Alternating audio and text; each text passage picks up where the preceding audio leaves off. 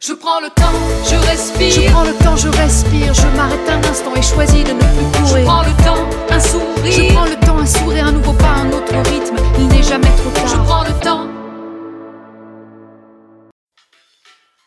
Salut! Esse é o podcast Eu Estou em Análise. Eu sou Letícia Cristina, estudante de psicologia e psicanálise. E aqui eu apresento as minhas novas reflexões sobre a sociedade e as nossas relações. Seja muito bem-vinda, seja muito bem-vindo, seja muito bem-vinde. Saber ou não saber? Que lugar você escolhe? Semana passada eu comentei sobre a relação da psicanálise com a escuta e sobre a importância que Freud começou a dar para essa habilidade. Mas além disso, além da importância que o pai da psicanálise deu à escuta na sua clínica, ele ainda elaborou um aspecto da escuta que é super interessante para o caminho que a gente está percorrendo aqui. Vamos lá? Uma das dimensões que Freud percebeu ao escutar seus pacientes foi a singularidade deles.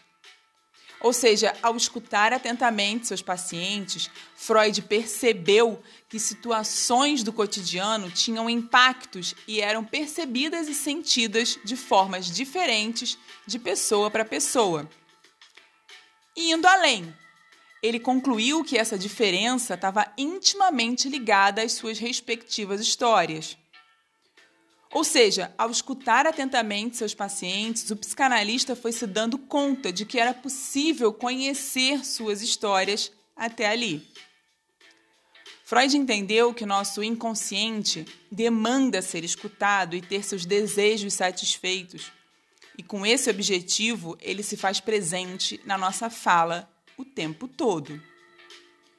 Você já deve ter notado que, ao falar, você se escuta, ou pelo menos você ouve o som da sua voz. Freud disse que esse momento é tão importante quanto a escuta do paciente pelo analista. Quando a pessoa se escuta, escuta suas contradições, a lógica do seu pensamento, ela vai se compreendendo, se conhecendo, se desvelando.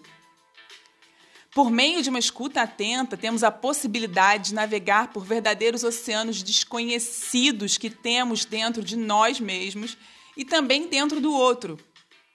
Escutar atentamente é um processo que temos que aprender, porque é necessário se colocar em um lugar de não saber. Não saber o que o outro tem a nos dizer, não saber o que tem dentro de nós. É difícil, mas não é impossível. No podcast 5 da primeira temporada, o episódio Escuta Aqui, eu não sei se você se lembra, mas eu falo de respostas pré-cozidas que temos em uma conversa. Essas respostas, elas fazem parte do pressuposto de que sabemos como o outro terminará a frase.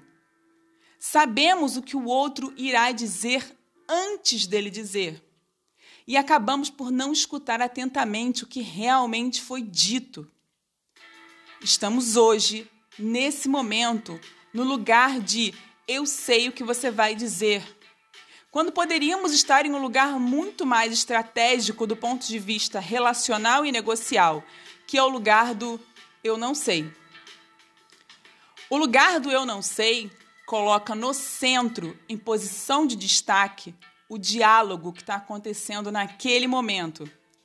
Transforma naturalmente o diálogo em um campo aberto, sem barreiras, de modo que os indivíduos ali envolvidos se coloquem sem pré-condições, sem reservas. E isso é de extrema importância. Esteja você negociando o maior contrato profissional da sua vida ou discutindo o plano de férias com a sua família.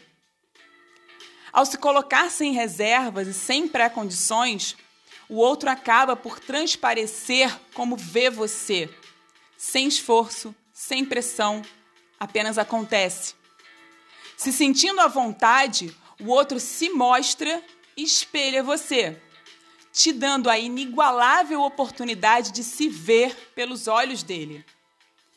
É nesse momento em que a escuta atenta se encontra com a autopercepção. E aí, você prefere saber ou não saber, afinal de contas? E como eu sempre reforço, o objetivo aqui é provocar reflexão e discussão ao redor dos temas. E eu te convido a compartilhar comigo a sua percepção, sua provocação, sua discordância. O meu e-mail é leticia.cristina@euestouemanalise.com.br. E eu te convido também a me acompanhar lá no YouTube, no canal Eu Estou em Análise e no Instagram, arroba Eu Estou em Análise. Um grande abraço e até a próxima! Je prends le temps, je respire. Je prends le temps, je respire,